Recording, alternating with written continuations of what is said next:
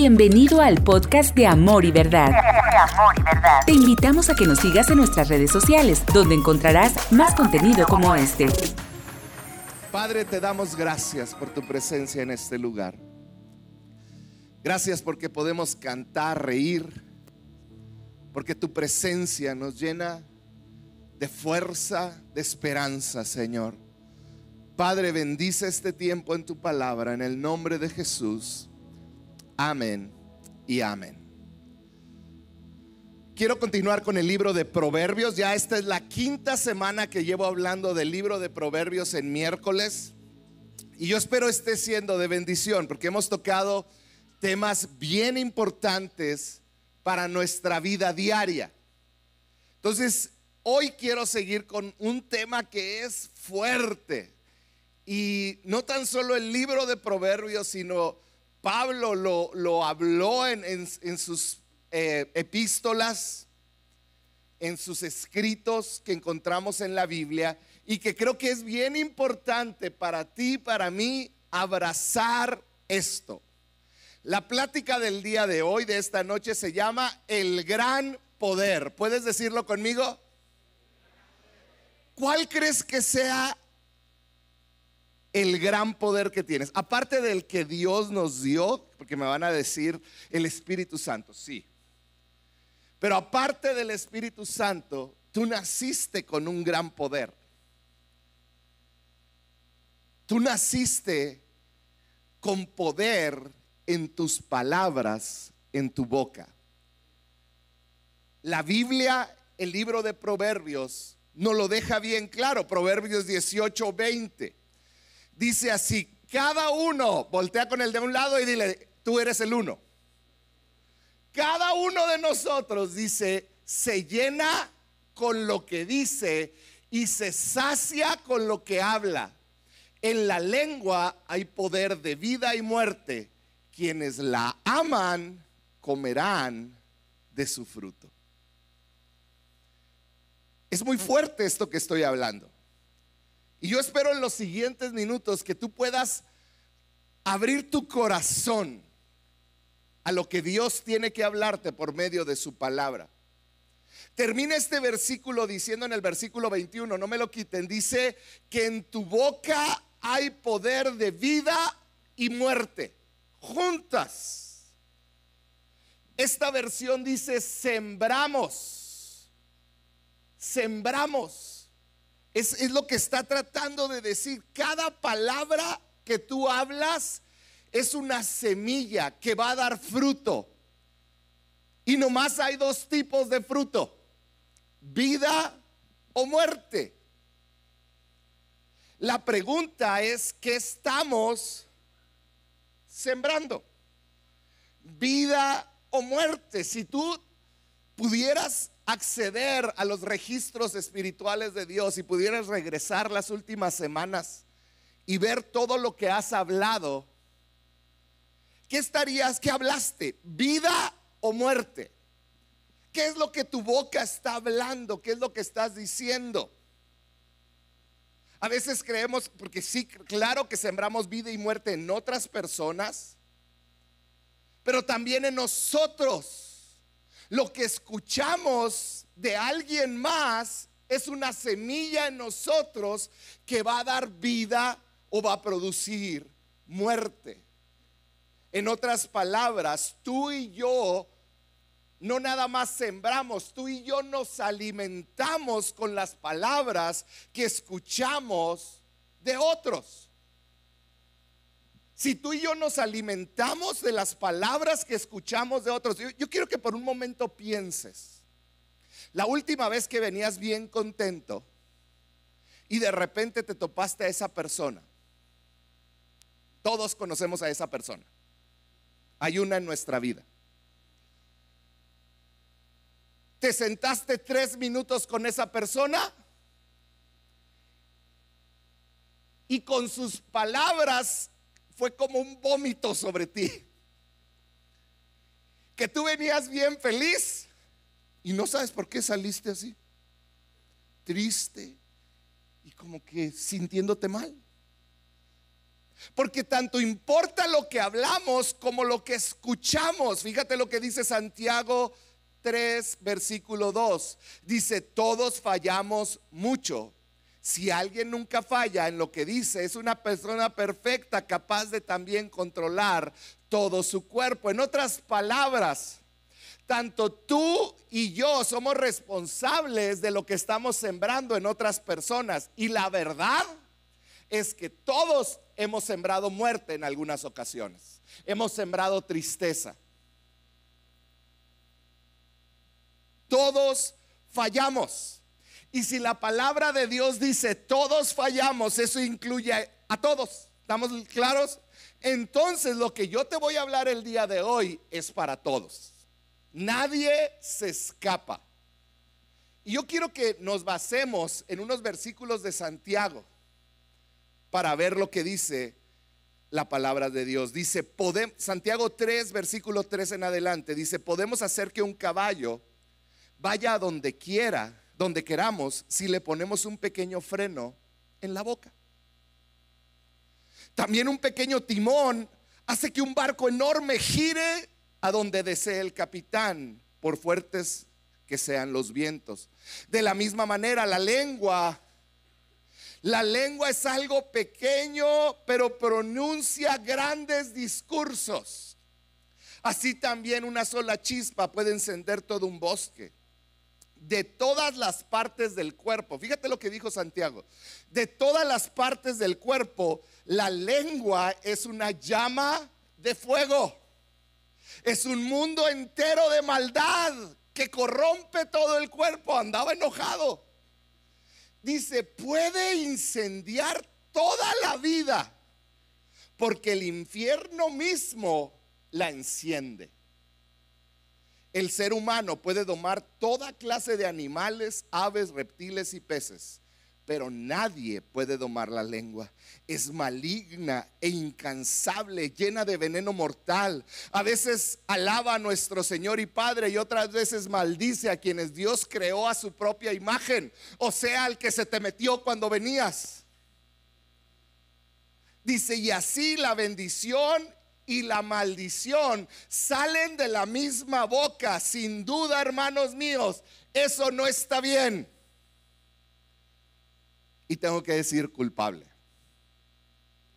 Bendición y maldición han salido de mi boca. Pero hay, un, hay una parte, si me ponen el versículo 8, que me llama mucho la atención. El versículo 8 dice, nadie puede domarla. Entonces, si nadie puede domarla, pues ya, ¿verdad? Ya no la hicimos. Lo que está queriendo decir aquí el autor, inspirado por el Espíritu Santo, es, nadie en sus propias fuerzas, por una decisión propia, puede domarla. En otras palabras, sin el poder del Espíritu Santo ayudándote a refrenar esa lengua, es imposible que refrenes la lengua. Por eso te la pasas metiéndote en problemas. Es lo que Dios me dijo esta mañana. Yo necesito reconocer que solo no puedo domar mi lengua. ¿Has sentido a veces que hablas cosas que ni pensaste? Que de repente dices, no sé ni por qué dije eso. Te enojas y es como un fuego que se expande. Yo soy culpable de eso. Pero yo tengo que entender, sin el Espíritu Santo para mí es imposible dominar mi lengua. Ahora, dominar tu lengua es un reto muy grande. Pónganme la siguiente. Según los estudios, y a mí se me hacen muy conservadores, un hombre habla 12 mil palabras al día. Obviamente, ese número está mal porque las mujeres hablan como 100 mil. Pero vamos a dejar lo que es el doble, ¿está bien? Vamos a decir que es un estudio conservador que incluyó eh, mm, que incluyó a 100 mil mujeres mudas. Entonces bajó el promedio. ¿Está bien? Imagínate, tú pronuncias, hombre que estás aquí. Pronunciamos, hay algunos que no, pero pronunciamos aproximadamente en promedio 12 mil palabras. Las mujeres por lo menos el doble, quiere decir que son el doble de pecaminosas que los hombres. Gracias, vamos a orar para despedirnos, ¿no es cierto? O sea que tienen el doble de oportunidades de, equivocarse. Hoy te quiero hablar, es un chiste, es un chiste. Hoy te quiero hablar de cuatro maneras en las que nosotros como seres humanos sembramos muerte con nuestras palabras. Hoy no voy a hablar de lo que escuchas. Creo que está por demás decir que lo que escuchas también puede producir muerte o vida y tienes que cuidar lo que escuchas. Pero hoy vamos a hablar de las palabras que nosotros hablamos que pueden sembrar muerte. Colosenses 3, versículo 8 al 10. Dice ahora, dice, pero ahora abandonen. Di conmigo abandonen. Dice, no te acerques a esto. Dice, abandonen todo esto. Y te da una listita que yo sé que a lo mejor tú nunca has experimentado ninguno de estas cosas, pero habrá alguien que sí aquí, ¿está bien? Enojo, ¿verdad? Raro, ¿no? Ira, malicia, calumnia o chisme, como le quieras llamar, y lenguaje obsceno. Dice, dejen de mentirse la mentira unos a otros Ahora que se, han quitado el ropaje de la vieja naturaleza con sus vicios y se han puesto el de la nueva naturaleza, que se va renovando en conocimiento a la imagen de su Creador. Nos da una lista de cosas que tenemos que abandonar. Inicia con el enojo, la ira, la, la malicia, la calumnia y el lenguaje obsceno. Y por último, la mentira. Y hoy los agrupé en cuatro grupos y vamos a hablar uno por uno. ¿Estás listo? Número uno, enojo e ira. El versículo 8, pónganme el versículo 8. El versículo 8 dice en la primera parte, abandonen todo enojo y toda ira. Dos áreas con las cuales pecamos comúnmente con nuestras palabras. Cuando te enojas hablas cosas que no debes de hablar. Cuando estás airado, aún peor. Fíjate lo que dice Proverbios, Proverbios 15.1. Dice, la respuesta amable calma el enojo, pero la agresiva echa leña al fuego. Cuando hay una discusión en una relación, lo peor que podemos hacer es dejarnos guiar por nuestro enojo, por la ira y expresarlo con nuestras palabras. Pero que honestamente, ¿qué es lo que sucede cuando estamos enojados? Nuestra intención es sacar ese enojo y la manera como lo sacamos la mayoría de las veces con palabras. ¿Por qué? Porque decimos muchos, es que yo nunca he golpeado a mi esposa o yo nunca le he levantado la mano a mi esposo o a mis hijos o hijos, a mis padres. Y quizá nunca los has golpeado, pero quede con tus palabras. ¿Cuántas veces nuestras palabras se han vuelto una expresión de la ira y del enojo? Proverbios es bien claro cuando, déjenme Proverbios, dice, cuando la respuesta es agresiva, es como echarle leña al fuego. Seamos honestos, ¿podemos ser honestos? ¿Cuántos de aquí lo han experimentado? Que han respondido, levanten su mano, pecadores como yo, muy bien. Si veo a alguien con la mano abajo, lo voy a pedir que venga a predicar él. Me sentí pecador sucio. Pero ¿verdad que cuando nos enojamos la regamos? Perdonen la expresión. nos enojamos y experimentamos eso. Nuestra reacción natural cuando estoy teniendo una discusión con mi esposa es ser agresivo. Hay pasivo agresivo, que esa es otra también, ¿verdad? Que algunos también somos maestros en eso. Pero dice, la respuesta amable calma el enojo. Matrimonios. Cada vez que tú tienes una discusión, y habemos algunos que nos gusta arreglar las cosas ya. No levantes la mano. Pero habemos algunos que decimos, no, es que vamos a hablar ya. Y lo te están diciendo, no, ahorita no. No, es que yo quiero que lo arreglemos ya.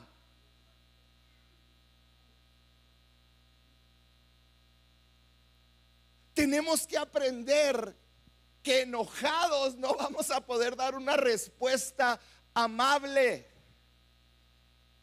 Tenemos que aprender a responder amablemente. La blanda respuesta calma el ambiente. Una vez que se haya calmado el ambiente, entonces es momento de tratar las cosas. Yo recuerdo, yo tuve un pastor de joven que decía, oye, es que quiero regañarlo ya para que no se me pase el enojo. Porque luego ya no se siente tan padre. Porque cuando regañabas a alguien enojado, ¡ah! Te salía Hulk ¡ah! y, y, sentías que estabas atrás, pero estabas lastimando. Cuando vas a disciplinar a un hijo, no lo hagas mientras estás enojado. Papá, mamá, tienes que esperar porque si no la agresión va a echarle leña al fuego. Pero cuando eres amable y le dices, hijo, mereces una disciplina, te amo, la respuesta será distinta. No se trata de evitar aclarar problemas o detalles, pero sí se trata de saber cómo y cuándo hacerlo. Y yo quiero decirte una cosa, todos los matrimonios que están aquí, el viernes voy a hablar más de esto de cómo tratar conflictos en el matrimonio. Así que tienes que venir, ¿está bien? Santiago 1.19 dice, mis queridos hermanos, tengan presente esto. Qué bonito Pablo, ¿verdad? Mis queridos hermanos. Dice, todos, ¿cuántos? Deben estar listos para escuchar y ser lentos para hablar y para enojarse cuando está el problema, de antes de hablar, que es nuestra primera reacción, debemos de estar listos para escuchar. Y debemos de ser lentos para hablar. No quiere decir que hables pausado, ¿sí? Quiere decir que no sueltes las primeras palabras que tus emociones arrojan lentos para enojarse, lentos para hablar. ¿Cuál es la clave para poder hacer esto? ¿Cómo le hago para tener una blanda respuesta? Porque honestamente estos momentos son como el primer versículo que leímos, que decía es un infierno imposible de controlarse. Y todos lo hemos experimentado en algún momento. ¿Cómo le hago para controlar esa lengua y que no expresa el enojo y la ira. Es decir, el Espíritu Santo, ayúdame, fortaléceme para hablar lo correcto en el momento correcto. Y te voy a decir qué va a pasar cuando hagas eso. Va a requerir que te detengas, que ores, que le pidas al Espíritu Santo y luego que obedezcas al Espíritu Santo. Quedarte callado escuchar. Y si tú te acostumbras a escuchar, va a pasar algo que quizá no entiendes. Yo he regañado a mis hijos con información a medias. Yo me he enojado con mi esposa con información a medias. Una vez me enojé porque no llegaba a la casa, pero yo no sabía que se le acabó la pila y se ponchó. Yo he regañado a mis hijos con información a medias. Cuando yo soy lento para hablar, rápido para escuchar, estoy listo para escuchar, voy a recibir información que me va a ayudar a entender las situaciones que estoy enfrentando. ¿Me va a evitar una cruda moral? ¿Has sentido esa cruda moral de haber actuado mal, apresurado? en tus palabras? Por eso Pablo dijo, sé lento para hablar. Me va a dar oportunidad de calmarme. Una ocasión, un hombre fue a una tienda de mascotas y quería, ahorró un dinero y quería comprar un perico, porque quería que alguien le hablara y con quien platicar. Y este hombre cuando llegó a la tienda le dijo, vamos, que necesito un perico. Inmediatamente el que vendía ahí en la tienda se da cuenta que no era un hombre muy brillante. No sé cómo se dio cuenta. Que no era muy brillante acá arriba. Entonces dijo, no tengo pericos, pero tengo un búho. Y le dice, no hombre joven, tengo el mejor perico. Es un, es un perico eh, oriental. Hay muy pocos aquí, pero es más caro. No, vamos, no importa. Y lo compra y se lo lleva y se va feliz con su perico con cara de búho. Unos días después va pasando por la tienda de mascotas este hombre y le dice el que vende, joven, joven, joven, venga, oiga, ya enseñó a hablar a su perico, todavía burlándose de él. Y le dice, pues no, no he podido, pero viera que bien escucha, escucha, pela los ojos así cuando le hablo. Más vale búho que perico. Ese es el... Más vale búho que perico. ¿Está bien? Número uno, más vale búho que perico. Más vale escuchar que ser rápido para hablar, para evitar el enojo y la ira expresado de una mala manera. Número dos, dice, pero ahora abandonen también todo esto. Dice enojo, ira y luego dice malicia y calumnia. Número dos es malicia y calumnia. Te voy a traducir calumnia. La traducción a nuestro idioma mexicano es chisme. Chisme. Proverbios 11:3 dice así. Así. La gente chismosa, más claro ni el agua revela los secretos. La gente confiable es discreta. Ahí déjenme ese versículo un rato. Habla de dos tipos de personas. Los chismosos y los confiables. Es todo lo que hay. El chismoso dice que revela los secretos y el confiable es una persona que es discreta. Te voy a ponerme la que sigue, te voy a dar la definición de chisme. Chisme es contar un problema o falla a alguien que no es parte del problema ni parte de la solución. Es contarle un problema de alguien más y a veces como cristianos espiritualizamos todo y le podemos agregar ahí para orar por él. Te voy a contar para hacer un grupo de oración y si puedes tú comentarlo a más personas. Es más, no se necesita ni esa, ni esa instrucción. Solitos lo hacemos, ¿no es cierto? Y hay un mito, honestamente te lo digo, hay un mito que dice que las mujeres son más chismosas que los hombres. Como pastor te puedo decir que es una mentira. Son igual de chismosos. Esa es la verdad. Ok, somos igual de chismosos, ¿no es cierto? Muy bien, ya sentamos un precedente ahí. La pregunta es, ¿por qué me siento inclinado a contar lo que no me incumbe?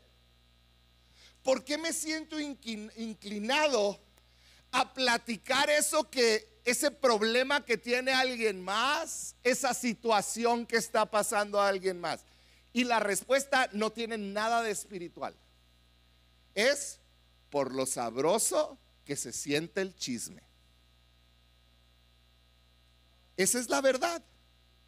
Pero tú y yo tenemos que reconocer que el chisme es una actitud pecaminosa.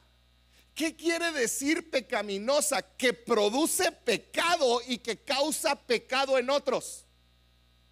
no nada más me mancha a mí, sino que mancho a otros y avergüenzo a quien me lo contó. Es una actitud pecaminosa. Cada vez que tú te sientes tentado a platicar algo que viste o que supiste, tú te tienes que hacer dos preguntas. ¿Estás listo? Número uno, ¿por qué voy a contar esto? Lento para hablar, ¿te acuerdas? Pregúntate a ti mismo, ¿por qué lo tengo que platicar? ¿Qué beneficio hay que yo lo platique? Y la segunda pregunta es, ¿estoy sembrando muerte al hablarlo? ¿Estoy sembrando discordia o división? No es que usted no sabe lo que le hicieron. ¿Sabías cuántas reputaciones de hijos de Dios han sido dañadas por el chisme? Que después del tiempo todo sale a la luz. Yo recuerdo hace muchos años, yo estuve involucrado en un chisme y yo ni presente estaba en ese lugar. Y la gente me veía en la calle y me decían, ay, qué bueno que todo sigue bien. Y yo no entendía por qué. Hasta después me enteré. No les voy a decir qué, porque luego es chisme. Ah, pero ya los tengo así bien. Ya ven cómo es pecaminoso. Vamos a orar. Yo recuerdo que yo tuve una decisión que tomar, mi esposa y yo. La decisión de nosotros defendernos y hacer más grande esto e incriminar a otras personas o esperar que Dios obrara. Y decidimos callar. Y Dios nos defendió. ¿Qué estoy sembrando al platicar esto? O escúchame bien esto, al escuchar un chisme. ¿Qué estoy sembrando? Discordia, división, muerte. La Biblia habla bien claro de que no debemos criticar. Tito 3, 1 y 2. Dice así, siempre. ¿Cuándo? Deben estar dispuestos a hacer lo bueno. A no hablar mal de nadie. Voltea con el que está a tu lado. Dile, ¿te hablan? Debemos de estar dispuestos a no hablar mal de nadie, sino buscar la paz y ser respetuosos, demostrando plena humildad en su trato con todo el mundo. Más adelante dice, si ustedes, si entre ustedes hay individuos que causan divisiones, dales una primera y una segunda advertencia. Después de eso, no tengas nada más que ver con ellos. Wow. Pues personas como esas se han apartado de la verdad y sus propios pecados las los condenan. Por eso Jesús dijo, no juzgues a nadie para que tú no seas juzgado. ¿Sabías que lo que tú has criticado en otros has cosechado tú mismo el fruto de crítica? A veces decimos, es que ¿por qué me critican? Ponte a analizar. ¿Será que sembraste crítica en algún otro momento? Por eso la Biblia habla tan fuerte de la boca. Y alguien pudiera decir aquí, bueno, pues es que acaso no puedo tener una opinión diferente con otra gente. Porque la Biblia habla de los gobernantes, ¿te acuerdas? Y dice que no debemos hablar mal de ellos. Y para muchos es, es que no, no estoy de acuerdo con el gobernante. Una cosa es no estar de acuerdo y otra cosa es lastimar y ofender y levantar falsos. La clave está en la actitud. No quiere decir que no vas a tener diferencias con otros, pero lo expresas con las personas correctas, con honra y con respeto. Porque no sé si te has fijado, pero el juicio y la crítica no cambian a nadie. Cuando tú criticas o le dices algo que piensas a alguien con una mala actitud, no va a cambiar esa persona. Proverbios 10, 19. Dice así, hablar demasiado conduce al pecado. Sé prudente y mantén la boca cerrada. Más clarito no se puede, ¿verdad? Proverbios 10, 19 en la otra versión. Dice, el que mucho habla, mucho yerra.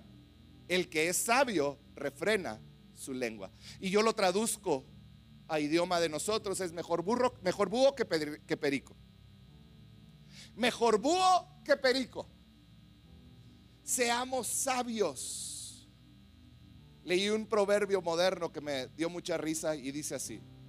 Es mejor ser callado y que todos sospechen que eres un tonto que abrir la boca y quitar toda duda. Háblanos, Señor. No nomás dice enojo, ira, malicia y calumnia, sino número tres dice lenguaje obsceno. Y aquí pisamos más calles. ¿Están listos?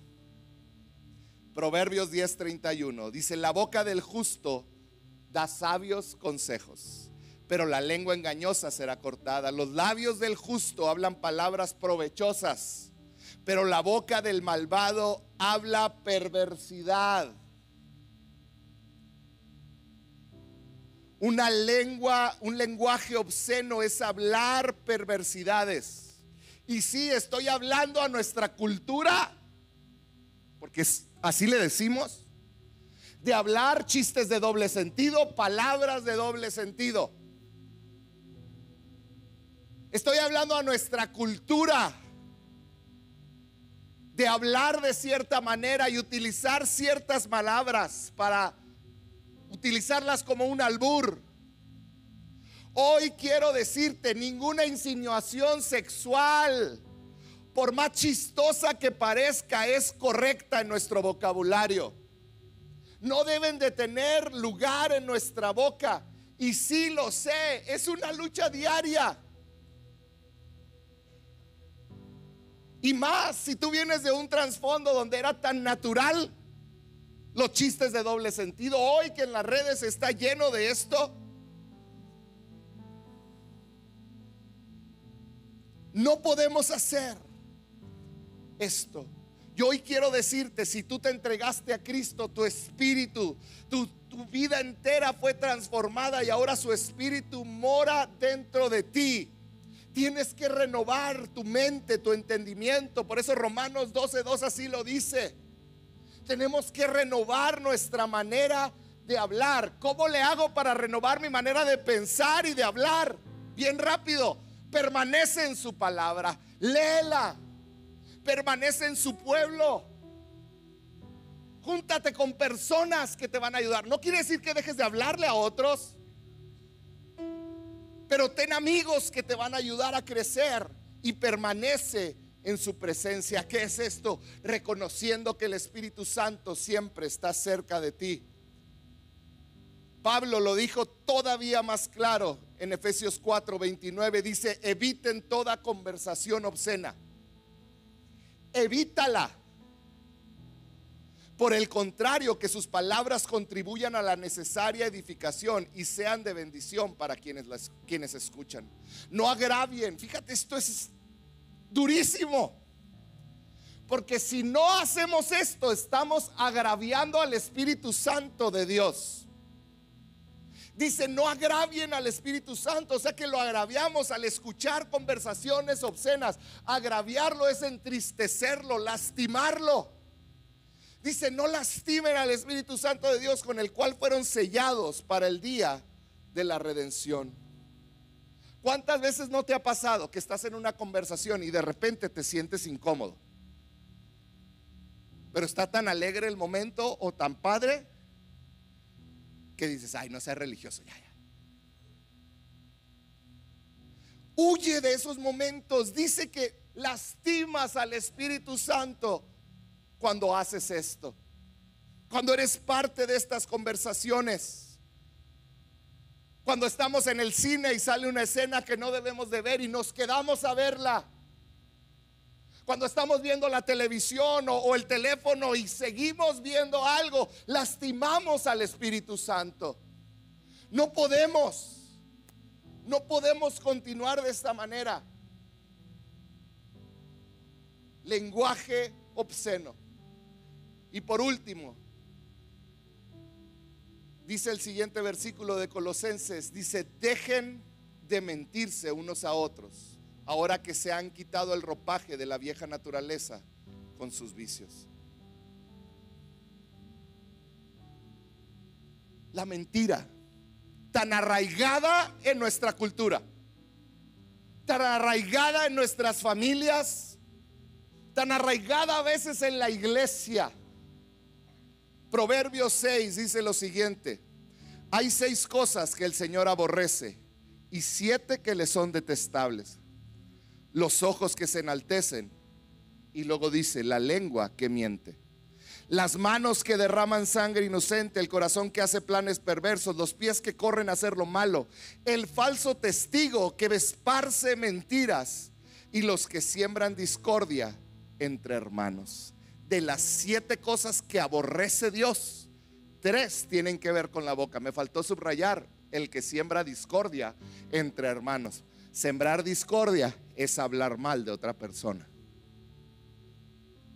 Pero ahí habla de las mentiras. Dos por lo menos hablan de las mentiras y la discordia muchas veces también es mentira. Jesús por algo expresó en, los evangelios, yo soy el camino, la verdad y la vida. Él está diciendo, yo soy verdad. En otras palabras, que estaba diciendo, mi naturaleza es verdad, honestidad, transparencia. Y por algo Satanás es llamado el padre de mentiras. Por eso Jesús enfatiza tanto la importancia de siempre hablar con la verdad, aunque tengas consecuencias. Es mejor vivir consecuencias por un error que las consecuencias de un mentiroso. Porque aparte de su error, encima de todo está la mentira y, Jesús es verdad. Tenemos que hablar la verdad. Está la historia de Ananías y Zafira. Te la voy a leer bien rápido. Hechos 5.1. Dice, un hombre llamado Ananías también vendió una propiedad y en complicidad con su esposa Zafira se quedó con parte del dinero y puso el resto a disposición de los apóstoles. Ananías le reclamó, le reclamó Pedro, ¿cómo es posible que Satanás haya llenado tu corazón para que le mintieras al Espíritu Santo y te quedaras con parte del dinero que recibiste por el terreno? ¿Acaso no era tuyo antes de venderlo? Y una vez vendido, ¿no estaba el dinero en tu poder? ¿Cómo se te ocurrió hacer esto? No has mentido a los hombres, sino a Dios. Al oír estas palabras, Ananías cayó muerto. Y un gran temor se apoderó de todos los que se enteraron de lo sucedido. Tú dices, que injusto, pues era su terreno. Él vendió todo. El problema fue este. Ananías y Zafira vendieron su terreno y recibieron un millón de pesos. Y ellos fueron y guardaron la mitad para ellos. Y luego con el resto, 500 mil, fueron y le dijeron a Pablo, vendimos todo. ¿O era Pedro? Ay, perdón. A Pedro, perdón. Fueron y dijeron a Pedro, vendimos el terreno y nos dieron 500 mil pesos. Y Pedro les dice, ¿por qué mienten? No era todo tuyo, si tú querías lo vendías y no dabas nada. El problema no es que te quedaste con la mitad, el problema es que mentiste al Espíritu Santo. Jesús, Dios es el Padre de la verdad. No podemos mentir. Dios tiene un celo por la verdad. No podemos tomar la mentira a la ligera tenemos que aprender esto. La mentira es un camino que lleva a la muerte. La mentira es un camino que lleva a la muerte. Jesús hablando en Mateo 12, 33 dijo, si tienen un buen árbol, su fruto es bueno. Si tienen un mal árbol, su fruto es malo. El árbol se le reconoce por su fruto. Y luego les dice, camada de víboras, ¿cómo pueden ustedes que son malos decir algo bueno? y dice unas palabras que si tienes tiempo en la iglesia te las sabes. De la abundancia del corazón habla la boca. En pocas palabras, lo que estaba diciendo es, mis palabras son un reflejo de la condición de mi corazón. Y quiero terminar con esto. Cada palabra que sale de tu boca es un reflejo de cómo está tu corazón. Y tú puedes saber cómo está la persona al escuchar sus palabras. Cada palabra que hablas es un diagnóstico de cómo está tu corazón.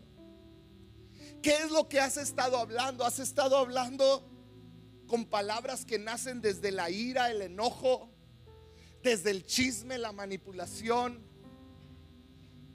desde las palabras obscenas, desde la perversión o desde la mentira? Yo hoy, yo creo que el Espíritu Santo nos está llamando a analizar nuestras palabras.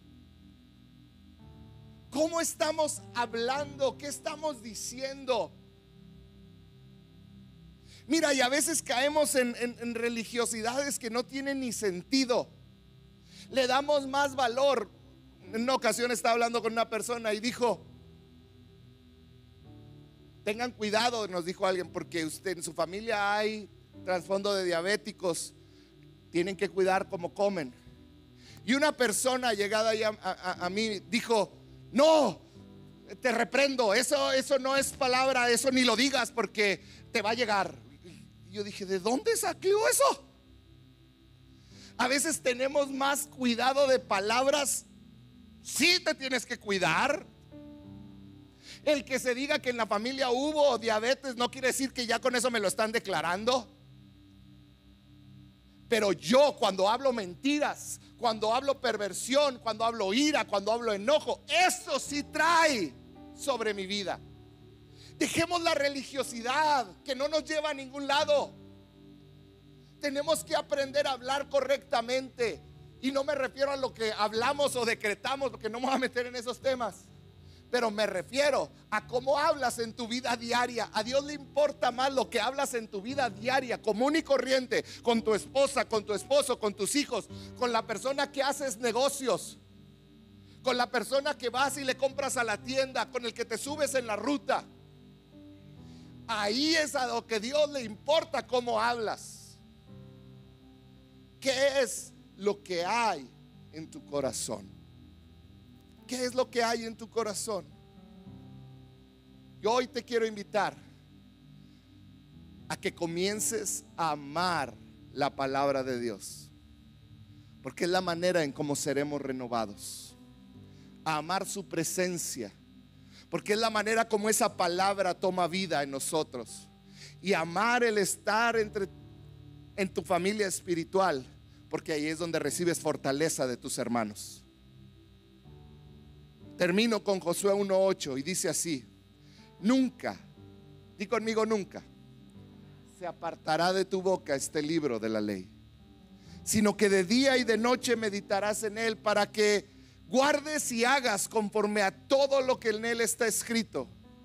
Y una promesa increíble, porque entonces harás prosperar tu camino y todo te saldrá bien.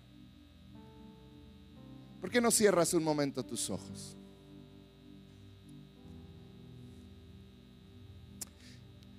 ¿Qué te llevas esta noche? ¿Qué te habló el Espíritu Santo el día de hoy por medio de estas palabras? ¿Qué partes de tu vida Él está señalando? No como crítica, no para que te haga sentirte mal, sino que oportunidades Dios está abriendo ante ti para que puedas permitir que el Espíritu de Dios te cambie en tu manera de hablar. ¿Qué tienes que cambiar? ¿Qué tienes hoy que decidir cambiar de tu manera de hablar? Si tú estás aquí y tú sientes que Dios te está hablando en este tema, mientras todos tienen sus ojos cerrados, yo quiero que levantes tu mano porque yo quiero hablar, orar por ti. Si Dios te habló en cuanto a este tema, levanta en alto tu mano. No te dé vergüenza. Yo la tengo en alto. Padre, yo te pido por cada hombre, cada mujer, que el día de hoy tú le has hablado. Que hoy tienen su mano en alto, Señor. Reconociendo que hay oportunidad en nuestras vidas para cambiar. Que hay una oportunidad para cambiar nuestra manera de hablar si es el pulso correcto? Aún nuestra manera negativa de ver las cosas y cómo la expresamos con los que amamos. Señor, no permitas que sigamos hablando cosas que no traen gloria a tu nombre. Señor, que hablemos lo que a ti te agrada, Padre. En el nombre de Jesús, hazlo, Señor. aleluya. La muerte me arrancó, las cadenas quebrantó. En su nombre hay salvación, mi esperanza está en Jesús. ¿Por qué no nos ponemos de pie? Aleluya, sea que me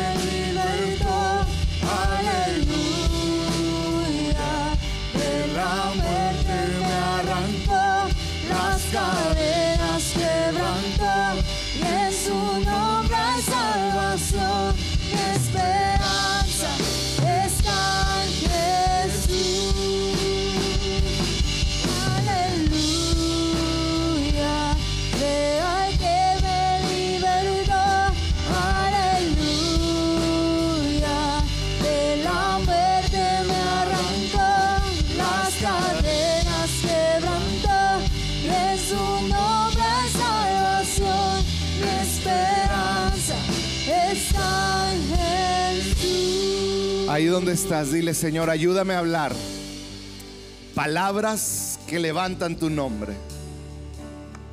Palabras que levantan a otros, que los inspiran. Ahí donde estás, dile Señor, dame la sabiduría para hablar con mi esposa, con mi esposo, con mis hijos, con mis padres, con mis compañeros.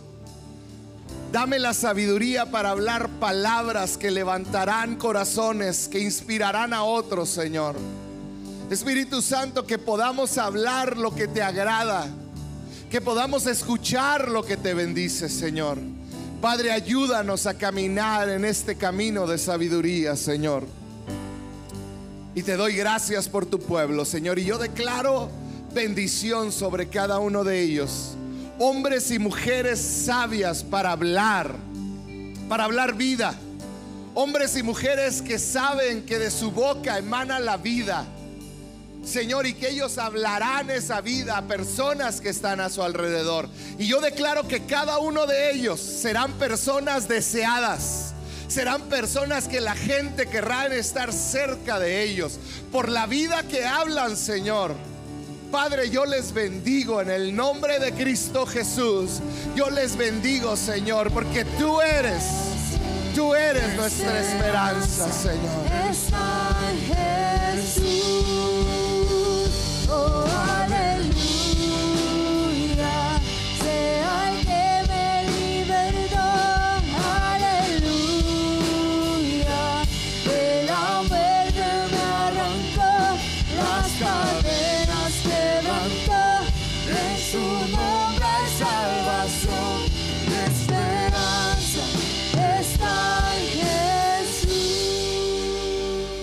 Amén. Puedes darle un aplauso al Señor. Gracias por escuchar este podcast. Nos encantaría que fueras parte de esta gran familia. Para mayor información, búscanos en Facebook como CC Amor y Verdad.